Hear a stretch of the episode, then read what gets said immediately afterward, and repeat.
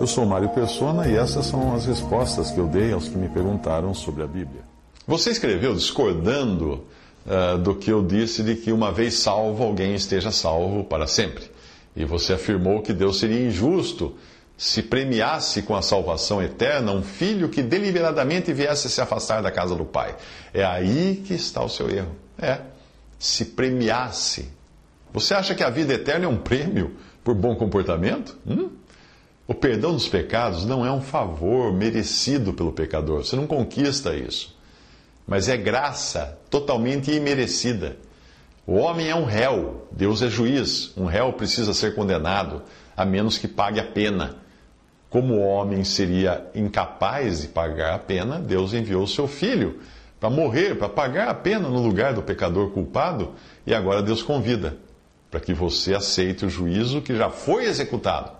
Ou então seus pecados continuarão sendo seus e você vai continuar incorrendo em pena, que é o juízo eterno. Para quem acha que tem qualquer merecimento na salvação, vale o que Paulo escreveu aos Gálatas, que estavam sendo influenciados por falsos mestres que falavam de uma salvação baseada em merecimento. Paulo escreveu a eles assim: Maravilho-me de que tão depressa passasseis daquele que vos chamou a graça de Cristo. Atente bem, a graça de Cristo, não a lei de Cristo, a graça de Cristo para outro evangelho o qual não é outro, mas há alguns que vos inquietam e querem transtornar o Evangelho de Cristo.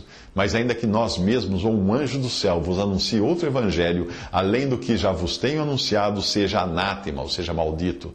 Assim como vou, já vos dissemos, Agora, de novo, também vos digo: se alguém vos anunciar outro evangelho além do que já recebeste, seja anátema ou amaldiçoado. Gálatas 1, versículos 6 ao 9. Você erra também ao enxergar a salvação como um processo, quando a salvação é um fato consumado e imediato para aquele que ouve, crê e tem a vida eterna, neste momento. Não entrará em condenação ou em julgamento, mas passou da morte para a vida. Jesus prometeu isso quando ele disse: Na verdade, na verdade vos digo que quem ouve a minha palavra e crê naquele que me enviou tem a vida eterna, não entrará em condenação, mas passou da morte para a vida. João 5, 24. Os quatro pontos que você colocou no seu e-mail como sendo exigências para alguém ser salvo podem parecer até corretos numa leitura apressada, mas se você analisar detalhadamente, verá que eles fazem do homem o seu próprio Salvador, porque eles não levam em consideração a, graça de Deus. Esses pontos que você colocou como necessários são, primeiro, arrependimento, segundo, fé, terceiro, confissão pública pelo batismo e quarto, uma vida de humilhação constante diante de Deus, procurando seguir as instruções do Pai e desviando-se do mal. Bom, repare que tudo isso, por mais bíblico que seja, só funciona se partir de Deus, não do homem. Veja o primeiro ponto, o arrependimento. O arrependimento genuíno só pode ser gerado por Deus. Veja a passagem: desprezas tu as riquezas da sua benignidade, ignorando que a benignidade de Deus te leva ao arrependimento? Porque a tristeza, segundo Deus, opera arrependimento para a salvação, da qual ninguém se arrepende, mas a tristeza do mundo opera a morte. Romanos 2,4, veja também 2 Coríntios 7, versículo 10. O segundo ponto, você colocou, é a fé. Mas a fé é dom de Deus, como Paulo explica em Efésios 2,8 porque pela graça sois salvos por meio da fé, e isto não vem de vós, é dom de Deus. Aí o terceiro ponto que você colocou é o batismo.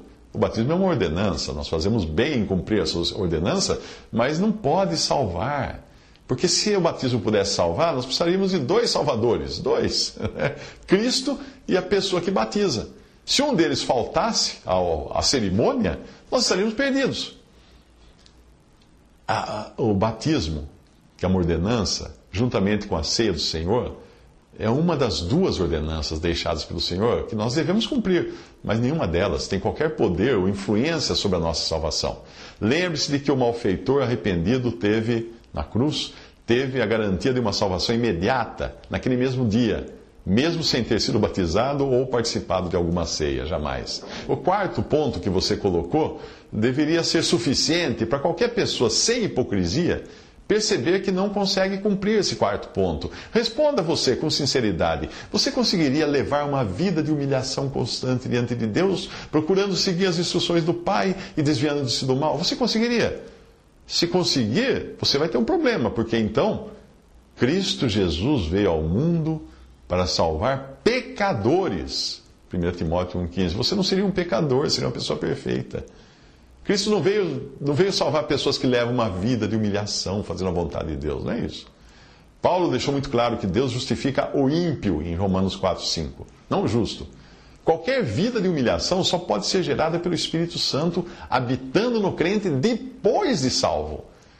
Veja dois versículos que atestam o bom proceder e as boas obras como resultado de uma salvação já recebida e garantida.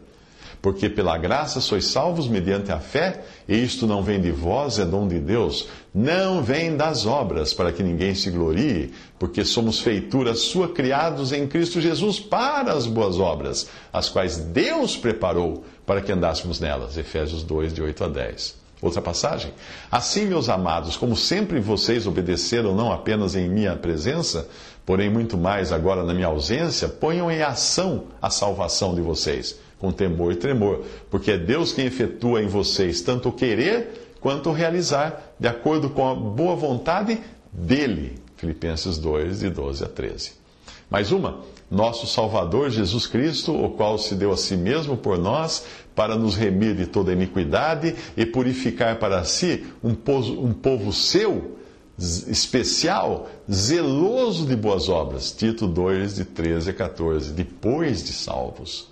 Quando é que você vai deixar de lado o orgulho de, de se achar capaz de ser salvo por seus próprios esforços e se render sem reservas nos braços do Salvador? Hum? Enquanto o afogado se debate, o salva-vidas não entra em ação. Ele aguarda a vítima se cansar e deixar de debater, deixar de tentar salvar-se. Só então o salva-vidas pula na água e abraça a pessoa que está se afogando e a salva. Visite respondi.com.br.